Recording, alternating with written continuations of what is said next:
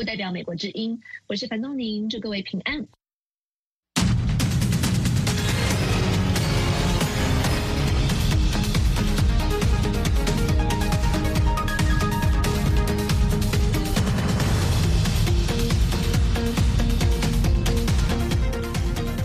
各位观众，大家好，我是卡拉，欢迎收看《美国观察》。美国副国务卿出访南太平洋岛国，呼吁不要忘记战争历史教训。另外，中国解放军延长在台湾周边的军演，台湾民众如何反应？今天的节目中，我们共同关注。乌克兰星期天再次指责俄罗斯轰炸欧洲最大的核电站扎波罗热核电站，并声称莫斯科正在从事核恐怖活动。乌克兰国家核电公司表示。俄罗斯军队在星期六晚上的袭袭击中损坏了该设施的三个辐射传感器，轰炸的弹片还打伤了一名工人。乌克兰总统泽连斯基在推特上写道：“俄罗斯核恐怖需要国际社会做出更强有力的回应，制裁俄罗斯核工业和核燃料。”俄罗斯星期六开始对乌克兰东部两座城市发动攻击时，乌克兰与俄罗斯对扎波罗热核电站遭受的攻击相。互指责，俄罗斯军队三月以来占领了这一设施。乌克兰指责俄罗斯在那里存放重型武器，俄罗斯指责乌克兰攻击了核电站。美国国务院副国务卿希尔曼正出访太平洋岛国。他八月六号访问汤加王国时宣布，拜登总统将于九月在白宫召开太平洋岛国领袖会议。希尔曼说，这将是美国与太平洋岛国历史性的机会，倾听太平洋的声音。谢尔曼指出，太平洋岛国在二次世界大战时就具有战略地位，而今天这些战略地位不减。谢尔曼强调，中国无法决定太平洋岛国的未来。谢尔曼星期天在所罗门群岛参加今年二次世界大战瓜达尔卡纳尔岛战役八十周年活动。所罗门群岛与台湾断交，与中国建交。今年四月跟中国签订安全协定，导致其邻国澳大利亚跟新西兰的担忧。白宫国安会印太事务协调员坎贝尔随后率外交国安团队赴所罗门群岛，宣布美国重启所罗门群岛大使馆。谢尔曼此行除会见所罗门群岛总理索瓦加雷，也与该国反对派领导人威尔以及国会议员见面。他在推特上表示，会见反对派人士是为了讨论增强两国人民的连结。美国副副国务卿谢尔曼七日在所罗门群岛出席瓜达尔卡纳尔战役八十周年纪念活动时，呼吁全球领导人不要忘记战争的可怕。他表示，有些领导人相信胁迫、压力和暴力是可以使用而不必受到惩罚的。该国总理索瓦加雷缺席纪念活动。谢尔曼表示，总理失去了一个纪念两国强大纽带的机会。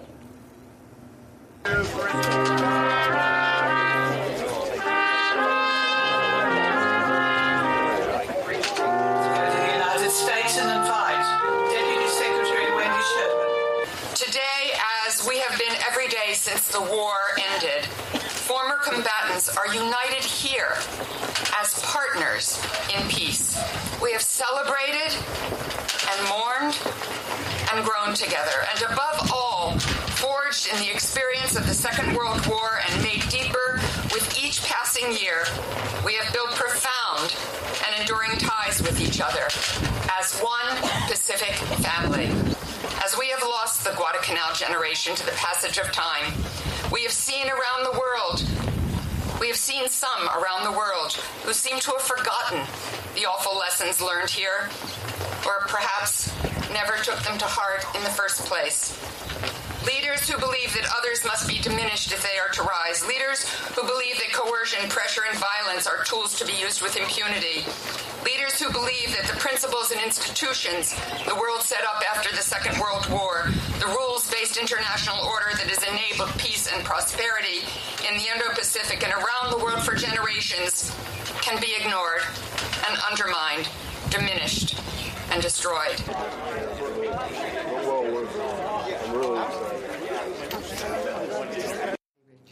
So you, you were not disappointed by the absence? Well, of, of, of course I would have loved to have had the Prime Minister there.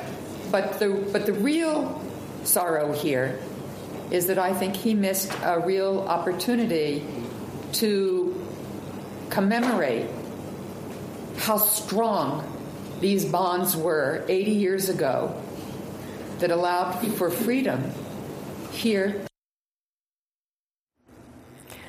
正在所罗门群岛访问的美国副国务卿谢尔曼，八月七号在回答美国之音记者提问时，谴责中国针对美国众议院议长佩洛西访问台湾所做出的过度反应以及咄咄逼人的军事演习。美国印太司令部副司令斯卡隆卡认为，中方的做法是不幸的。日本防卫副大臣鬼木城在接受美国之音采访时，表达了日方对这个问题的态度。We condemn. These actions. Uh, we anticipated China might take steps like this. We expect they will continue to react both in the coming days and over a longer time horizon. The Prime Minister and I talked today about how there is no conflict in the Pacific right now, and we all want to keep it that way. Uh, in fact, we don't believe that the status quo of the Taiwan Straits should change. It's worked quite well for decades now. This isn't just about something that's in our interest or even in China's interest. This is in the interest of the world. And I find it disappointing and actually somewhat irresponsible uh, not to, to suspend discussions around climate. That is something that crosses borders, that is a critical issue for the people of China who face pollution and concerns about climate as well. No one is interested in escalation, uh, but the actions they're taking are quite risky and uh, quite out of scale. Uh, the United States and the PRC are are, are um, pretty minimal at, at, the moment. So I don't know. How, I don't know what do you mean by damage. Very unfortunate to do that. I mean, everybody should talk with, should speak with each other, and it makes no sense to cut off dialogue. そうですね。まあ今後中国がどうするかということについては我々は分かりません。 布林肯国务卿星期六表示，中国不应该拿气候变化危机这样至关重要的全球事务当做两国关系的抵押品。佩洛西议长访问台湾之后，中国政府不仅出动多军兵种部队围绕台湾举行史上最大规模的军事演习，而且宣布切断与美国政府一系列对话与合作，特别是在气候变化等全球极为关注的事项上的合作。布林肯国务卿说，美中在气候变化问题上的合作非常重要。全球最大的碳排放国现在拒绝讨论应对气候危机，这样做不是惩罚美国，而是惩罚全世界。美国国务卿布林肯星期天访问南非，分析人士说，这是试图对抗中国和俄罗斯在当地的影响力。这是布林肯首次访问南非。布林肯在南非时将访问约翰内斯堡著名的索维托镇，这里一度是南非首位民主总统曼德拉的故乡。布林肯还将参加南非妇女节的庆祝活动。布林肯星期一将与南非国际关系与合作部长潘多尔会晤，并推出新的美国撒哈拉以南以南的非洲战略。讨论议题还包括气候变化、贸易、卫生和粮食安全。美国与南非的关系在特朗普执政时期出现紧张，拜登总统努力修补这段关系，但两国在俄罗斯入侵乌克兰方面产生了争议。星期天，拜登总统在新冠病毒检测复阳之后，连续两次检测呈阴性，终于得以离开白宫，回到家乡特拉华州里霍伯斯海滩度过周末。拜登总统在七月二十号宣布检测阳性反应之后，一直在白宫自我隔离。星期天早上离开白宫之前，拜登总统告诉记者，他感觉很好。周日下午，参议院通过了降低通货膨胀法案，拜登总统发出声明表示欢迎，说这份法案将帮。助美国家庭减低医药、能源等花费支出。他呼吁众议院尽快通过这个版本。他期待送交白宫之后签署成为法案。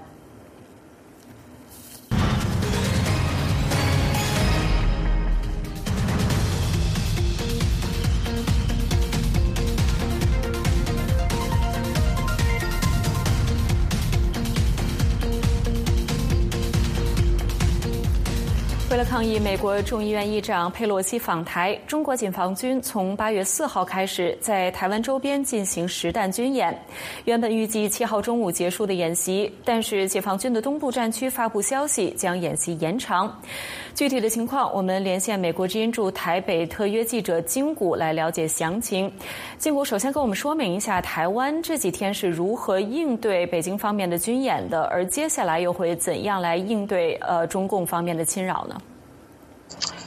是的，其实经过这几天的讨论，相信大家都很清楚，中共这一次是贴近台湾的六个区域来进行演习。那演习第一次是纳入了台湾东部的海域，还有巴士海峡，也发射导弹。那共机是频频的穿越这个海峡中线，还有无人机是越过金门。那原本三天的锁台军事演练还没有完，那连云港的海事局是在五号发布警告，说从六号开始要连续十天在黄海的南部来进行。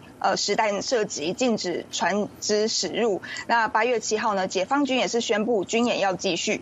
那整体来说呢，这一次中共的军演的规模和数量是已经超越了一九九六年。那台湾政府呢，也是连日来紧盯中共的一个动作。那国安会、陆委会、外交部和军方是随时向台湾的总统府来汇报中共的动态，还有一个国际的反应。那台美之间呢，其实也是多次召开这个视讯的连线。因应中共的威胁，那蔡英文政府其实重要的战略之一，其实就是凸显。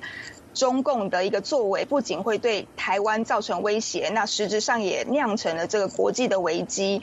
那其实这一次不只是实质的军演，还有一些网络战、还有信息战的部分。像中共的骇客呢，攻击呃这个台湾的国防部的网页，那台湾铁路公司的电子布告栏，然后还有这个超商的广告电子看板都有被骇客入侵。那看板上写说，呃一一个是写说叫呃佩洛西滚回。滚回呃，滚出台湾，说呃伟大华夏终将统一等等的言论。另外，台湾电视台的网络直播，那也被骇客入侵，可能换上这个台湾和中国的地图，写上一点都不能少的标语，连背景啊音乐都换成中共的歌曲《武汉我的祖国》，那惹事的其中一个团体。也承认是他们干的，而更更他们更声称拥有二十万台湾的联网设备，并警告台湾政府，要是再继续挑起局势的话，他们还会再回来。那这一次佩洛西议长访台之后呢，光是网络攻击一天就比往常高出二十三倍，还有脚下呃那个这个假消息是满天飞，中共是想尽办法要恫吓台湾人，煽动台湾民众来反政府。那台湾政府现在的动作呢，就是加强整体的一个战备和区域盟友加强合作。那这次佩洛西议长访台和中共军演，也让全世界是非常关注。那国际挺台的声浪四起，这也是让中共的武力威吓牌可能失效的其中一个原因。好了。是经过那这一次中共的军演呢？呃，很多专家分析都警告说是这是自一九九六年第三次台海危机以来最严重的一次。那么在台湾内部，台湾的民众对此作何反应呢？是，其实呃。在台湾内部其实蛮有趣的，因为全世界的新闻报道和舆论跟台湾民众的表现其实相差非常大。那光是这个周末呢，我自己连续两天出门去观察，以台北街头来说，有什么紧张的气氛吗？或者是大家害怕不敢出门？呃，我只能说是完全没有。那台北的大型活动是照样举办，街头是人挤人。那说到这一次解放军呢，为了恫吓台湾，有试出了影片啊，解放军空军俯瞰台湾的海岸线，也试出了一张中共。军舰啊，进。逼近台湾东部花莲海岸的照片，不过这张照片呢被台湾人破解是造假，是 P 图来的。那东台湾花莲的赏金业者也证明说，他们其实什么都没有看到，还把中共的照片呢传给一些游客看。业者说大家都笑得很开心。那这张照片呢也是变成各式各样的迷因。那我自己光我自己看到的迷因图就超过二十张以上。那有些亲共的政治人物也被 P 上去这张图。那很多台湾人呢对于中共的这些宣传呢是不屑一顾的。那当然，到七号为止，央视也总结了这一次的军演，说有一些突破性的军呃突破性的进展，宣传中呃中共的人民海军是最接近台湾海峡的一次。那中人民空军呢是俯瞰了中央山脉，并有常规导弹穿越了台湾，也是距离台湾最接近的一次演练等等。那我也整理了一些台湾网友的反应。那有人有台湾人说呢，演习真的是让他们太害怕了，只好逛街吃美食来压压惊。那有网友说呢，你继续演，看台湾人谁理你，我们生活照样过。那也有人说，呃，中共去睡觉吧，梦里什么都有。那总结这些观察呢，可以说台湾人面对中共多年来的一个文攻武吓，已经呃有点麻木了。那对比一九九五年和一九九六年的台湾呃台海飞弹危机和台海危机，当时的台湾人可以说是非常紧张，有撤侨的，有要移民的。我自己本身都可以证明这是真的，因为当时有很多台湾人真的是要移民，连我全家都差一点移民了。但是现在呢，台湾人为什么感觉不会害怕？啊，因为资讯发达了嘛，那台湾人也越来越国际化。会接收到的讯息是一点都不会少。那他们也知道呢，世界上有很多的国家在关注台湾。那基本上很多台湾人的心态是为什么要害怕？不过也有人批评台湾人的反应其实是暴露了台湾社会整体对战争风险的辨识和管控的一个呃，就是是非常薄弱的。但我自己的观察，尤其是。呃，台湾人，尤其是台湾年轻人，他们对中共的威胁基本上是非常非常反感的。尤其是最近网络，呃，台湾的网络上呢，流传了一段影片，就是中国驻法大使卢沙野上法国争论节目的影片。那他是公开表示，两岸统一之后呢，要再教育台湾人。那台湾人只要是经过所谓的再教育，就不会想要独立了。那台湾网络上呢，有很多人都在讨论，呃，再教育是什么意思？然后有人就提出疑问，说是像你们在教育新疆人一样吗？关起来教育吗？还是要杀台湾人来教育？那这就是我刚刚说的，为什么台湾人会对中共如此反感？那我特别要提到的是，呃，台湾企业家联华电子的前董事长曹新成，那他在中共的军演期间，他出来开记者会说，他要赚捐出这个三十亿台币，也就是大约一亿元美金，要来加强台湾的国防。曹新成有特别说，台湾的统派想要统一哦，等于是跟黑社会统一的意思。他批评中共的本质是流氓和地痞。他说呢，因为中共外交部、国台办和胡锡进等人，他觉得他们的言论凶狠傲慢，而且杀气腾腾，说什么中国人不打台湾，呃，中国人不打中国人，说两岸同胞血浓于水，他认为都是谎言。他说一亿美金呢，可能没有办法买什么武器。但台湾的弱点在于认知战和心理战，还有舆论战。那他认为他捐的钱至少可以在这部分来加强战备。好啦。是，看来这一次中共的军演并并没有达到恐吓到台湾民众的目的哈。但是除此之外呢，这个呃北京方面也呃祭出了一些惩罚性的经济贸易方面的手段，就比如说禁止台湾的某些食品的进口。那么另外也有传言说，中共的下一步可能就是要废除这个两岸合作框架协议。那么呃这会对台湾的经济民生产生怎样的影响？那么台湾方面又会如何应对这样的风险？是在佩洛西议长离开之后，就有很多专家分析，危机才刚要开始。像呃，这一次制裁，呃，中共制裁上百家的台湾食品厂的产品禁止输到中国，像有葡萄柚啊、柑橘类的水果和鱼类等等都停止输往中国。而且现在中共还要求，台湾要是出口到中国的产品，包装上必须标示中国台湾，才让你进口。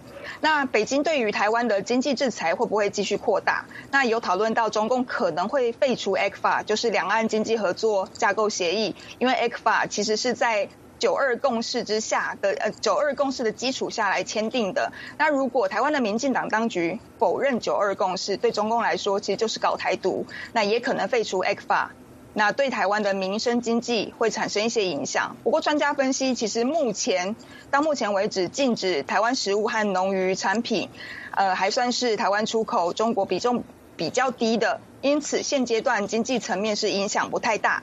不过，也有消息是传出，中共可能会制裁包括台积电在内的科技业。但如果是这样的话，中共可能要呃在 RCEP 的成员国之中找到替代性的产品嘛？那有专家说，呃，台湾可能要留意制造业和金融业的打击。因为这可能会进一步的不利台湾。那面对中国的文攻武吓，其实有有些呃奇特的现象，就是其实中共军演开始的时候，八月五号台湾的台股其实是大涨三百点的，这也让许多人是感觉很惊奇。因为世界上任何国家可能遇到这样的事情，股市预期上应该是大跌才对，没想到台湾的股市是上涨。不过也有专家警告，在两岸情势紧张的情况之下？呢，其实台湾的政府应该要稳定。呃，金融市场，因为中共的军演之后，已经升高了这个台湾的贸易、运输和物流等等的费用，增加了台湾企业的营运成本。那未来物价指数可能还会再提高。那专家认为呢，台湾政府应该推出更有力的措施来安定物价。好啦，好的，感谢金谷从台北带来的详细报道。美国媒体也持续关注佩洛西议长访问台湾起到的作用，以及对美中关系的影响。中国方面的强硬言辞和实弹军演引发担忧，美国对台湾问题的立场也被更深入的讨论。今天我们就邀请美国之音记者方正来介绍这个话题。方正你好，好啦好，嗯，方正，我们看到这个美国几家主要媒体对于佩洛西议长访台对美中关系的影响，呃，都做出了一些评估和分析，能不能给我们介绍一下？呃，好的，卡拉。从呃《纽约时报》来说，这是我们呃常看的、常参考的一家主要的报，在美国也是非常有影响力，对吧？呃，除了详细的、扎实的动态报道以外呢，他们也给了很多版面，给不同的分析和言论。呃，简单的说，有完全支持、欢呼佩洛西议长这次访台之旅的。你像他们发了一篇，由台湾的一位人权的律师叫陈玉杰，他对呃佩洛西议长的访问，当然就是。充满了嗯洋溢着赞美之词，呃，当然有他有他很好的原因。另外，你像《纽约时报》自己的比较保守的专栏作家 Brad Stevens 也是觉得，在这个时候佩洛西议长去台湾访问，是对民主、对全全世界民主的一个很好的鼓舞。当然，也是对于一个非常珍贵的，同时也非常脆弱、一直在大陆威胁之下的台湾民主的一个非常好的支撑。但是，他们也发了你像不同的。有一点点批评性的、分析性的意见。你像邦尼·格莱瑟一个一位比较著名的研究台湾的学者葛莱仪，他就认为这次佩洛西去台湾，呃，考虑的不是特别周到。《纽约时报》讲国际事务的一位著名的专栏作家，世界是平的作者托马斯·弗里德曼，他也有他的批评意见。他的角度是说。佩洛西现在去台湾，转移了习近平的压力。习近平本来在国内是面对很多压力的，包括疫情的清零政策、呃经济下行，引起国内的很多不同的意见。然后呢，习近平在二十大以前还有迫切的需要，需要进一步树立他的权威。这个时候呢，嗯，台湾给了习近平转移注意力的机会。但是呢，呃，综合这些意见，我想美国主流媒体对于。佩洛西这次去访问，还是呃主要的是给予了赞扬和支持，因为确实台湾民主这两个词是非常关键的，一个是非常珍贵，台湾民主很了不起；另外一个台湾民主也是非常脆弱的，需要得到美国的道义上的支持，还有其他的实质性的支持。我看到的另外两篇特别全面的分析，一个呢是在《纽约客》上发的，受访者是 Shelly Rieger，他是一位呃比较。呃，出名的研究台湾的女学者是呃，Davidson College 北卡的一位教授。他在接受纽约客访问的时候呢，用一个很有意思的比喻来描述目前中国大陆和台湾的关系。他说，这两个地方其实分居已经七十年了，七十多年了，甚至是，但是呢，一直没有办离婚。中国政府、北京和中国的绝大多数在宣传、常年的宣传之下、影响之下的民众。他们能够接受分居时间再长一点，但是如果一旦台湾提出离婚，可能他们就不答应。他用了这么一个比喻，他怎么看待佩洛西议长访问台湾呢？他觉得象征意义多于实质性的意义。人学历 Shelly Rieger，他希望美国给予台湾更多的具体的支持，像加强防务、像武器销售、像建立地区性的贸易协定的时候，提升台湾的国际地位。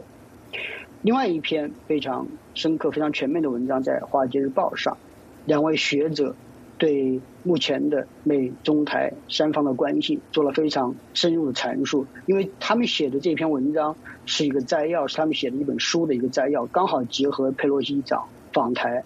他们把佩洛西长访台看作一个新的时间点，就是美中之间呃因为台湾而恶恶化的关系的一个节点。他们也认为美国应该全力的调动精力来应对，嗯，台湾问题上引发的可能的冲突，因为美国的情报分析是说，习近平有可能在短至十八个月、长至五年就这么一个时间段内，对台湾可能会发动呃侵犯。然后呢，这两位学者呢自己呢有一个时间点，就是二零三零年，因为中国知道美国还有它的地区的盟国，比方说日本，在加强防务的时候呢，呃正在进行当中，但是收到成效会在二零三零年左右。也就是说，到了二零三零年。呃，美国和周边的盟国对中国的防范可能会更加的有效。那中国可能在这个之前，二零三零年这个时间点之前，就有可能采取行动。那这两位学者建议就是说，美国应该非常认真、严肃的抑制中国可能采取的冒险行动，让中国知道肯定会有惨重的代价。是，那呃，其实，在这个访台期间，佩洛西议长也在呃美国的媒体这个《华盛顿邮报》上发表了文章，呃，来解释自己为什么选择访问台湾。呃，而且呢，之后这个中国驻美大使秦刚他也在呃《华盛顿邮报》上发表了这个呃意见文章。呃，那来他也是解释了为什么要反对佩洛西议长访台。呃，把这两篇呃言论文章放放在一起的话，我们能解读出。怎么样的信息呢？佩洛西长在《华盛顿邮报》上的 OPED 是比较系统、比较简洁的阐述了自己去访问的目的，那就是说，给予台湾道义上的支持。美国必须有这个道义责任。嗯，台湾民主非常的活跃，已经完全的建立起来。台湾经济、民生、呃，自由的程度，在世界上都是名列前茅的。美国确实有这个道义责任，需要维系。我顺便说一句的是，你像。佩洛西议长在国会的共和党对手，包括参议员密苏里州的 Roy Blunt，他半开玩笑的说：“呃，他自己在国会的生涯几十年的生涯里头，把佩洛西这个名字和正确连在一块的时候，他不记得记忆当中有，但这次他出来组织了几十位议员的签名，主要是共和党的来支持佩洛西议长这次访问行动，所以应该说，嗯。”这次访台，佩洛西议长的在美国是有比较广泛的支持的。虽然行政当局白宫并没有明确的去说支持或者去去说要阻止，他们当然有他们的保留的意见，也表达了。从几天以后，上周四嘛，上周五，《华盛顿邮报》也给了中国驻美大使秦刚版面，要他来解释他为什么反对嗯佩洛西议长访台。我看了一遍，当然他说的没有什么新意。从嗯，开罗宣言，从波茨坦宣言，从一九七一年联合国的二七五八号决议说到呃现在，基本上没有任何的新意。他用了一个比方，我觉得是有很大的问题的。他说，呃，美国应该想一想，自己的如果如果如果自己的一个州要求独立，然后有其他的国家去鼓励这个州独立，去提供呃各种各样的帮助，包括武器，美国会怎么看？我们都知道。呃，美国一个州和联邦的关系是完全没有办法移植到台湾和中国的关系的，因为共产党其实没有直接管制过台湾一天，这就是他文章的一个比较严重的问题。另外一个我想到的也是一个，川普时期就开始说的，美中两国怎么样互相给对方 reciprocal 对等待遇的问题，就是秦刚能在美国的。主流报纸上，《华盛顿邮报》上有版面去发表自己的意见。中国有可能让佩洛西在《人民日报》上、在《光明日报》上、在《解放日报》上有哪怕是一小块版面，去把他的意见能够发表一下嘛？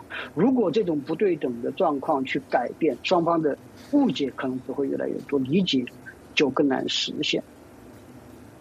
是，的确，这种说法其实从当时我记得，呃，在前任的呃美国驻华大使布兰斯塔德时期就已经说了，就是中国，尤其是在媒体的自由上是不可能给予美国和美国一样的同等的待遇的。那么这一次从佩洛西访台事件中，我们看到还是一样的情况。